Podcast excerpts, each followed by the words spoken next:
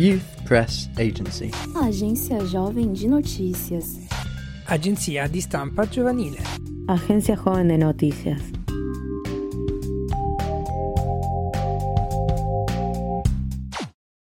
Hola, bienvenidos y bienvenidas al podcast de Agencia Joven Internacional de Noticias.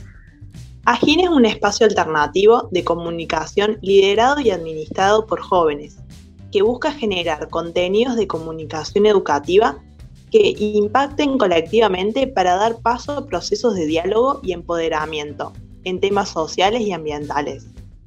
Su visión plural y participativa busca la integración de voces de distintos contextos en diversas partes de la región latinoamericana y el mundo. En nuestro tercer capítulo hablaremos del Objetivo de Desarrollo Sostenible número 15, Vía de Ecosistemas Terrestres. Este tiene como objetivo principal gestionar sosteniblemente los bosques, luchar en contra de la deforestación, detener e invertir la degradación de las tierras, detener la pérdida de biodiversidad. Para prevenir, detener y revertir la degradación de los ecosistemas de todo el mundo, las Naciones Unidas ha declarado la década para la restauración de los ecosistemas. Esta dura de 2021 a 2030. Esta respuesta coordinada a nivel mundial ante la pérdida y degradación de los hábitats se centrará en desarrollar la voluntad y la capacidad política para restaurar la relación de los seres humanos con la naturaleza.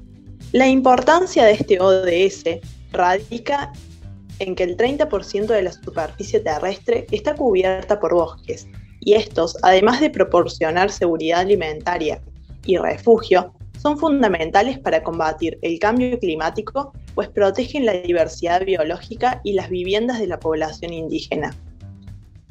Cada año desaparecen 13 millones de hectáreas de bosques y la degradación persistente de las zonas áridas ha provocado la desertificación de 13.600 millones de hectáreas, es decir, 177,34 veces la superficie de la ciudad de Buenos Aires. La deforestación y la desertificación, provocadas por las actividades humanas y los cambios climáticos, suponen grandes desafíos para el desarrollo sostenible y han afectado la vida y los medios de vida de millones de personas.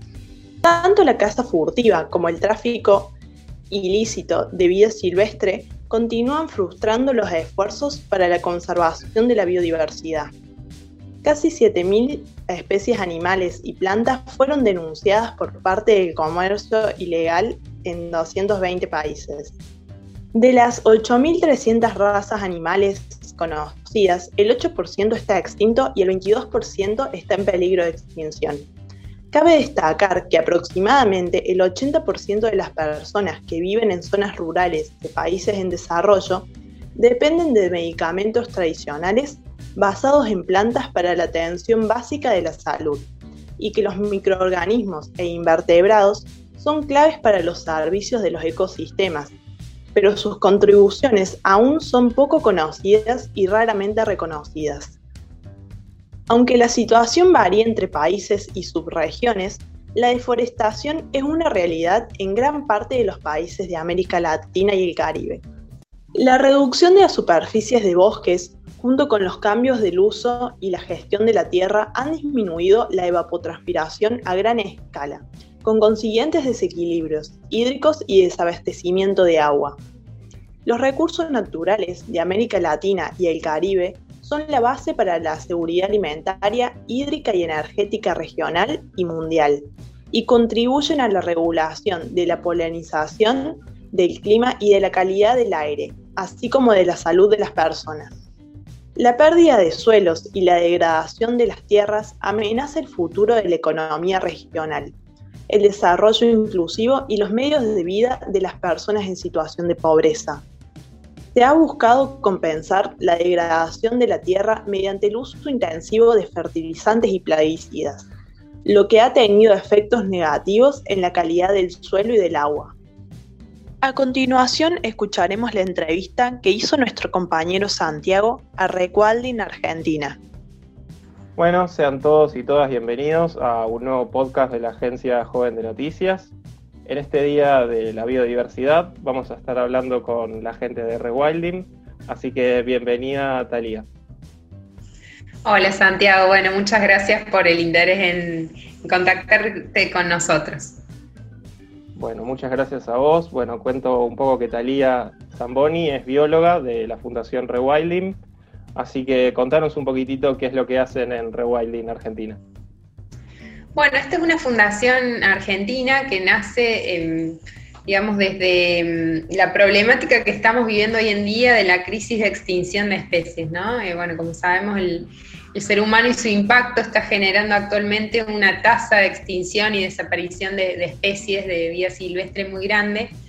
Y bueno, ante esto nace eh, esta fundación que lo que busca, por un lado, es eh, preservar ecosistemas, o sea, generar áreas protegidas, bien manejadas, eh, que nos garanticen que bueno, los ecosistemas se puedan preservar, por otro lado, restaurar, en el caso de ser necesario estos ecosistemas, una de las herramientas mediante la reintroducción de especies, que quizás es lo más conocido de lo que hacemos.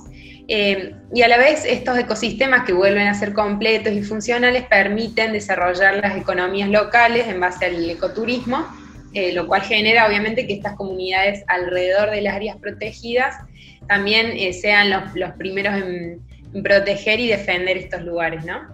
Y bueno, y contanos alguno de, dentro de esto que me contás, alguno de los proyectos que lleva adelante Fundación Rewilding acá en Argentina. Bueno, actualmente llevamos a cabo distintos proyectos, eh, por ejemplo, en, de norte a sur, digamos, en el Parque Nacional Impenetrable, en Chaco, eh, donde trabajamos, bueno, no solo aportando lo que fue la creación del parque, sino eh, en proyectos, por ejemplo, eh, de, tratar de aumentar la población de yaguaretés en el lugar. Eh, estamos por comenzar proyectos de reintroducción de especies que se extinguieron en la zona, de aumentar la, línea de base de, digamos, el inventario de especies, tanto de, animales como de vegetales que, hay en el parque, y bueno, otros, otros trabajos también como las, con las comunidades locales.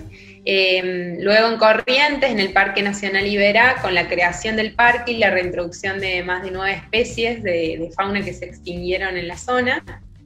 Eh, en la provincia de Chubut, en un ecosistema más marino costero también, lo que le llamamos Patagonia Azul, también con proyectos de, restauración de islas, restauración de los lechos marinos con plantación de algas, etc.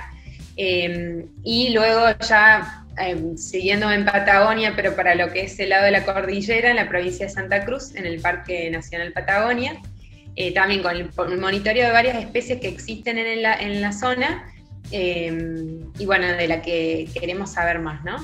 Y luego ya en la zona de Tierra del Fuego, en lo que es la creación del, del, Parque Provincial Península Mitre y lo que fue la creación de dos parques nacionales marinos, ¿no? Sí, esto fue el año pasado, si no corregime ahora y nada, me acuerdo que, se había peleado mucho y, que se pudo conseguir. Y, bueno, y mencionaste el tema de los yaguaretes en, la zona de Chaco y de Corrientes, así que contame un poco de eso y, cuáles serían quizás las principales amenazas para los yaguaretes. Bueno, el trabajo con yaguaretes siempre nace desde la idea de que si queremos tener un ecosistema completo y funcional, Em, y mediante esta técnica, el rewilding justamente es tratar de volver, eh, devolverle la funcionalidad a los ecosistemas, em, trayendo de nuevo las especies que desaparecieron. Y una de las especies que le llamamos claves son aquellas que cumplen una función muy importante o base en, los ecosistemas, son los predadores tope. En la Argentina el predador tope eh, terrestre, digamos, es el jaguareté en gran parte de los ecosistemas, en todos los ecosistemas donde habita, ¿no? Entonces, eh, el Iberá era un ecosistema donde habitó el jaguareté, donde desapareció y por lo tanto al haber desaparecido esta especie clave, generó todo un desbalance eh, en el ambiente, ¿no? en el equilibrio que hay. Em, entonces, bueno, justamente la idea es volver a restaurar la función que cumplía este, esta especie como predador tope, es decir, regulando todas las especies de presas que tiene.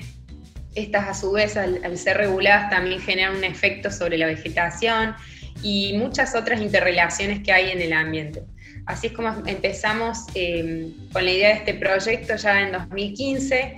eh, partiendo de la creación de un centro de reintroducción de la especie en la que eh, llegaron animales de cautiverio que fueron reproducidos, generaron crías que fueron mantenidas en condiciones digamos, de mínimo contacto con el ser humano, se entrenaron con, en compañía de su madre para cazar, para vivir en vida silvestre. A la vez también llegaron ejemplares juveniles rescatados provenientes de Brasil, eh, que también fueron mantenidos en condiciones eh, de mínimo contacto con humano, se evaluó sus capacidades de, de caza y de vida en, vida libre, digamos, y así fue como eh, se generaron las primeras liberaciones de jaguareté este año, en enero, se liberó una hembra con sus dos cachorros y ahora en abril también se liberó una segunda hembra con sus cachorros. Estos son los primeros seis jaguaretés que vuelven a habitar eh, la provincia de Corrientes después de varias décadas de ausencia. ¿no? Eh, y bueno, y en Chaco estamos realizando un proyecto un poco similar, nada más que en Chaco todavía quedan jaguaretes, quedan muy pocos, pero quedan. uno de ellos es un macho que fue, digamos, avistado en este parque nacional, se logró capturar, se le puso un collar de GPS, de monitoreo, y se construyó también un centro allí donde el macho pudo acceder al, digamos, al recinto, copular con una hembra de cautiverio. Eh, y bueno, esta hembra luego dio a luz a dos cachorros, ¿no? nacidos en diciembre, que esperamos liberar eh, en los siguientes años en el impenetrable para aumentar la población de jaguaretes aquí. ¿no? Y para ir cerrando un poco, ¿cuál sería la importancia ecosistémica de, poder reintroducir al jaguarete en estos territorios? Bueno, como te comentaba antes, eh, el jaguarete en todos los ecosistemas donde habita genera un efecto muy fuerte. Eh, es una especie clave, como, como te decía recién. Em, y digamos, su presencia justamente ayuda a regular, eh, digamos, no solo por la cantidad de presas que llega a cazar, porque es obviamente un cazador, eh, generando también, manteniendo las poblaciones de esas presas, eh, digamos, que no abunden o, digamos, no excedan eh, su capacidad de carga, sino manteniéndolas en un equilibrio. Estas, a su vez, al estar siendo reguladas, regulan a la vez el efecto que generan en la vegetación, porque generalmente las presas son herbívoras, a la vez también genera un efecto en otros predadores más pequeños por competencia, eh, y estos efectos a la vez, eh, digamos, repercuten en muchas otras formas en estos ecosistemas, ¿no? Así que el volver a traer estas especies ayuda a eh, que estos ecosistemas sean sanos, como les decimos, y, vuelvan a, su equilibrio natural, o, intentando volver al equilibrio que tuvieron alguna vez, ¿no? También me quedo con lo que mencionabas un poco al principio, de que también es una oportunidad para el desarrollo económico más sustentable quizás de la zona con la creación de parques nacionales y, todo. Así que bueno, te quería agradecer, Talía, por hacerte el tiempo, por, la entrevista. Eh, contanos las redes sociales de, de Rewilding o si, dónde puede uno ayudar. Contanos un poquito. Bueno, pueden seguir todas nuestras noticias. Esto fue muy breve, pero hay muchísima más información en, la, en el Instagram, Facebook y en la página web es Rewilding Argentina, se escribe Rewilding con B. Em, y bueno, ahí pueden seguir todas las noticias de todos los proyectos. Sí, sí, los invito a seguir a Rewilding porque, como dijo ella, es, esto es solo una muestra de, todos los trabajos que hacen, la verdad, que en todo el territorio argentino, eh, que la verdad que es impresionante y, está muy bueno. Así que bueno, muchas gracias, los invito a seguir escuchando el podcast. Y ahora escuchamos la entrevista que realizó nuestro compañero Tomás a Runachay Fauna. Hola, ¿qué tal a todos? Eh, tenemos el placer de poder entrevistar a Gabriel y a Ana eh, por parte de Runachay Fauna para conmemorar el Día de la Diversidad Biológica el 22 de mayo. ¿Cómo están Gaby? ¿Cómo está Ana? ¿Todo bien? Hola, Tomás. Todo bien. Eh, bueno, si les parece, empezamos. Eh, nos querían contar eh, a qué se dedica Runachay Fauna y qué objetivos tienen para este 2021. Runachay comenzó ya hace uno, más de tres años, justamente por una problemática que visibilizamos mm, desde la Facultad de Biología. Runachay está compuesta por biólogos y biólogas que es la apreciación que tiene la sociedad con respecto a las instituciones zoológicas, que es algo que se ve, digamos, en todo el mundo, pero nosotros lo, veíamos acá, en Córdoba, que era esa mala prensa que tenía el, zoo de Córdoba cuando se le preguntaba a, alguna persona en particular. A raíz de esto es que nosotros decidimos hacer una serie de, encuestas a, gente al azar y que nos dimos cuenta que había cierta mala información que giraba en torno a lo que es el, zoológico en sí. Por ejemplo, se, creía todavía que los animales, eh, o sea, la gente del zoológico iba y extraía los animales del ambiente eh, natural para ser eh, expuestos en, estas instituciones. También se pensaba que si el zoo, el zoo de Córdoba cerrara de un día para el otro, tranquilamente se podía liberar a, por ejemplo, un tigre en las sierras de Córdoba, este, y que no, no, o sea, no se, conocía muy bien cuál era la principal fuente de, de animales o la principal entrada de animales al zoo, aparte de que no había un cierto conocimiento, hablando en general, sobre la fauna nativa. Por ejemplo, eh, se pensaba que el chimpancé era parte de la fauna de la selva de Argentina. A raíz de esto es que surge Runacha y Fauna como una respuesta a esto tratando de educar o de brindar información eh, chequeada sobre, por ejemplo, la fauna nativa y cuál es la entrada de animales, como les decía recién, al zoo, que es el mascotismo y el tráfico de fauna. Eh, esto lo, si quiere, lo, puede profundizar un poquito más Ana, que cómo es la modalidad con la cual tratamos de hacerle eh, contra a esta problemática. Eh, sí, bueno, básicamente lo que hacemos en Runachay Fauna es tratar de generar un poco de conciencia en la gente. Es lo único que tenemos a mano para hacer y es lo que le recomendamos a la gente que le interese el tema que haga. Eh, empezamos a dar charlas y talleres en colegios, desde nenes muy chiquitos hasta hemos dado en museos para adultos o para público en general, eh, enfocados en esta problemática del tráfico de fauna.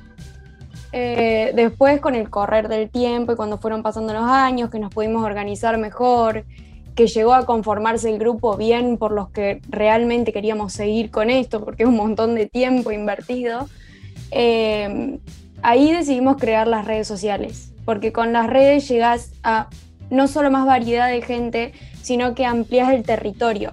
Y ahí nos empezaron a llegar consultas de muchas más provincias y ahí como que nos empezamos a meter más nosotros mismos en la problemática, eh, como con otras realidades, porque nosotros estábamos con el zoológico de Córdoba y con la problemática de la sociedad de acá, que de una u otra forma tienen una idea de lo que es un zoológico, de cómo funciona, si bien muchas veces es errónea, hay, hay otras provincias que ni siquiera tienen esa, esa percepción.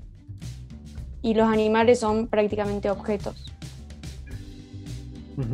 Y con respecto a los objetivos de este, de este año que corre, es seguir con las redes, visibilizando en lo más que se pueda todas las problemáticas o todas las noticias incluso que van saliendo, para que se vea que no es simplemente que, bueno, yo tengo un lorito en mi casa y no pasa nada, sino que es la suma de casos lo que lleva a la problemática en sí y este, también tratar de ver si podemos de alguna forma empezar a volver a dar las charlas y talleres de manera virtual a, los colegios o a quien lo requiera, que ya lo estuvimos poniendo un poco en práctica, pero faltaría como retomar el ritmo que veníamos trayendo en la presencialidad y también nos estamos involucrando un poco en este traspaso que hay de la administración privada a la administración pública del Zoológico de Córdoba, con la creación del Ente Bio Córdoba y del Parque de la Biodiversidad.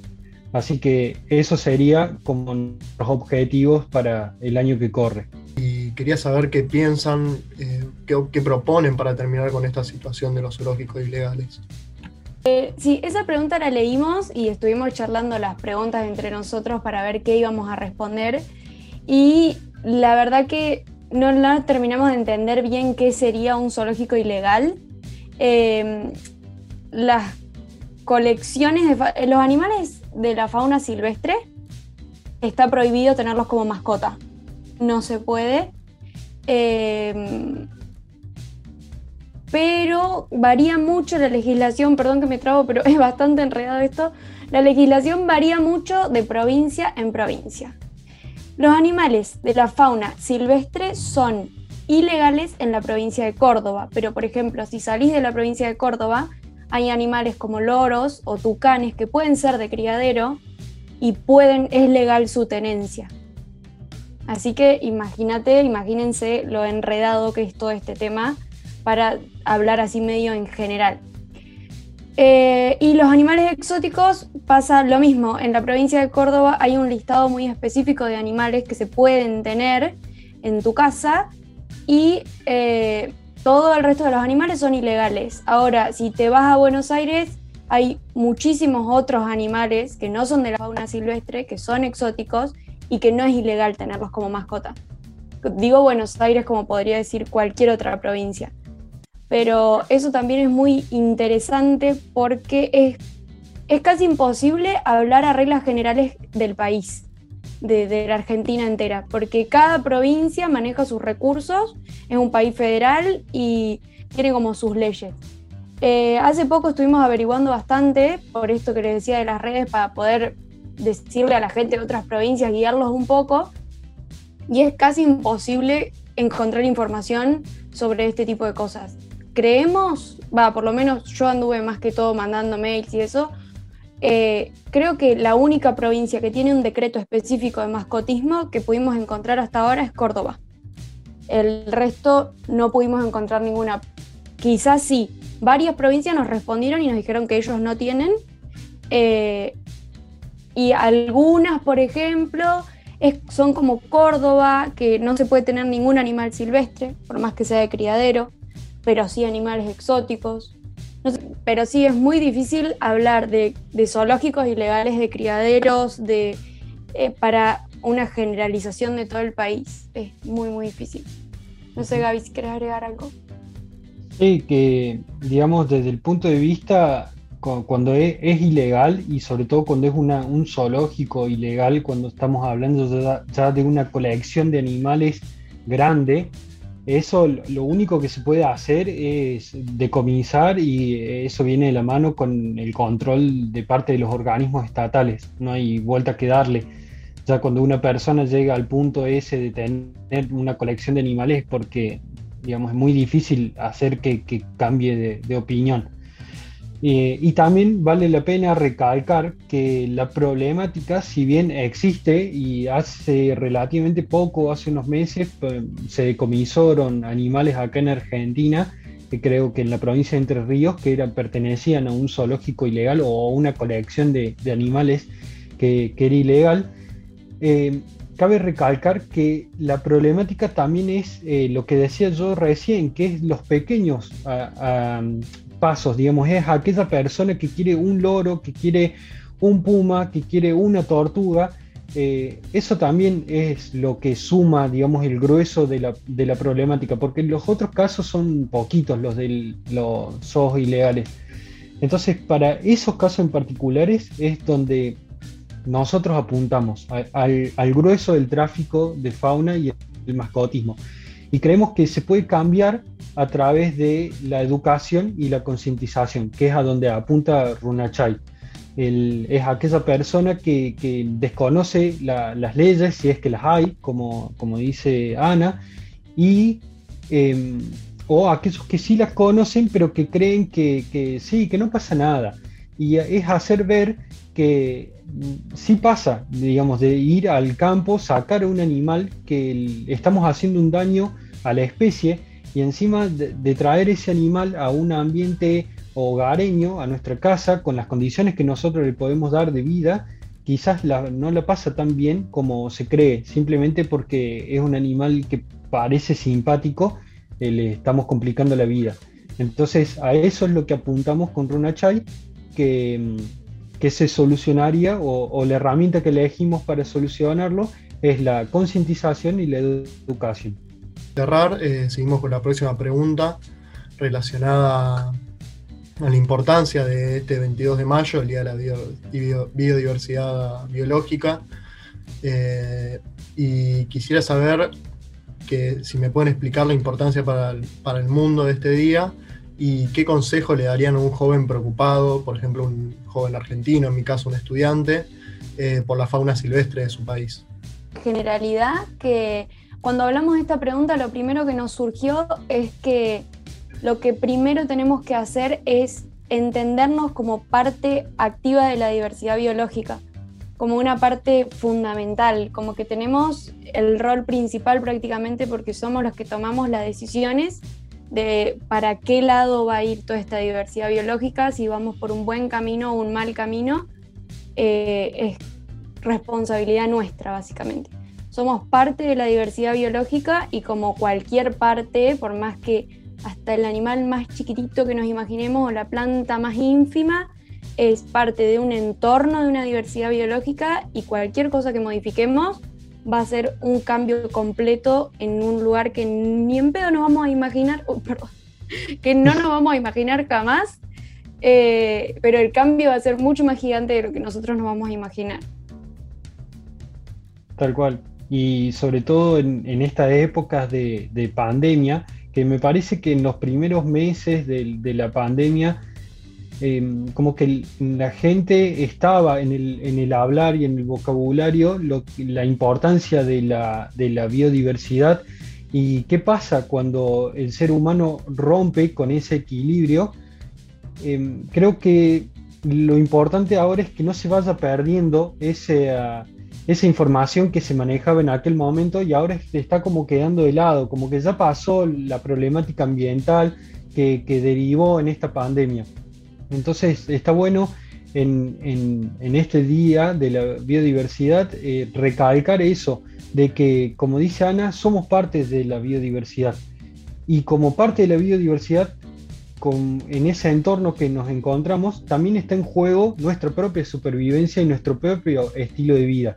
Entonces, si seguimos por ciertos caminos, porque es lamentablemente por el camino en el que vamos, eh, no es que solamente importa, bueno, que se pierda aquella o aquella otra especie que de por sí tienen un valor intrínseco, pero bueno, no importa si, se pierde, sino que también eh, estamos yendo en contra de nosotros mismos, de nuestra propia supervivencia o de nuestros propios hábitos o estilos de vida, em, que pueden llevar a un montón de, derivaciones. Por ejemplo, el hoy por hoy estar confinados en nuestras casas y no poder hacer la vida que llevábamos con normalidad. Sí, sí, recordar que esta pandemia es fruto de nada más y nada menos que el tráfico de fauna también, como tantas otras enfermedades, porque es el consumo, es el comercio, cualquier cosa que se haga con la fauna silvestre es parte del tráfico de fauna y acá estamos por eso también. Y para digamos, ¿qué, le diríamos a, algún joven o alguna joven que, nos consulte sobre el Día de la Biodiversidad? Creo que lo que decimos siempre en todas las charlas al finalizar, que ahora cualquiera que, sepa un poquito de esto, que nos lea en las redes o cuando están en, presencia de, una charla o un taller que damos nosotros, o se informan de, de alguna otra fuente, que ahora cada una de esas personas son también agentes de cambio. Entonces, cualquiera puede ir y tiene el poder de empezar a, cambiar un poquito el mundo comunicando lo que se sabe. De decir, che, un familiar, un amigo viene y dice, quiero tener una tortuga. No, mira, y ahí explicar em, por qué no se puede tomar, eh, tener una tortuga en la casa, qué problemáticas trae, qué, eh, qué consecuencias puede traer incluso para nuestra salud y, también empezar a tomar un poco esa, mm, ese rol social de control, de que si yo conozco a alguien que tiene algún animal que no se puede detener o que anda en el tráfico o lo que sea, empezar a, denunciar. Entonces es a donde nos enfocamos, es el, hacer parte a la otra persona de este, esta transformación, de que ahora no, no es que somos solo nosotros sin, como Runacha y Fauna, sino que cada uno que tiene un poquito de conocimiento lo puede ir esparciendo, así esto tiene mucho más fuerza, digamos, desde el punto de vista de cambiar la, la problemática actual. La frase que nos gusta decir siempre, que sin demanda no hay tráfico. Completo todo, la verdad, eh, unos capos. Eh, se explicaron a la perfección y, nada, para cerrar, si les gustaría contarnos cuáles son sus redes sociales, yo los sigo en Instagram y muy interesante todo lo que publican. Eh, pero nada, a modo de cierre, les dejo última vez la palabra. Somos en Instagram y en Facebook, por ahora Twitter no. Runachai Fauna Runa Chai, como suena con Y, fauna, todo junto. Y van a ver ahí nuestro simbolito que es un loro, que es el animal más traficado. Eh, y ya nos van, a, nos van a seguir, van a saber un poco más sobre todo esto. Gracias y un placer tenerlos acá. En el podcast de hoy estuvimos hablando sobre el ODS 15 sobre biodiversidad. Después entrevistamos a Fundación Rewilding, quienes nos contaron sobre el trabajo de reintroducción del jaguarete en Argentina, y por último charlamos con los miembros de Runachau Fauna, quienes nos demostraron que la realidad no es lo que parece, como algo que consideramos normal, en verdad puede resultar perjudicial para animales silvestres que viven en nuestro país e incluso para nosotros, al momento de quitarlos de hábitat para adecuarlos a una vida de animales domésticos. En esencia, este grupo de biólogos preocupados y comprometidos con nuestra fauna silvestre hacen un excelente trabajo a la hora de concientizar sobre el tema.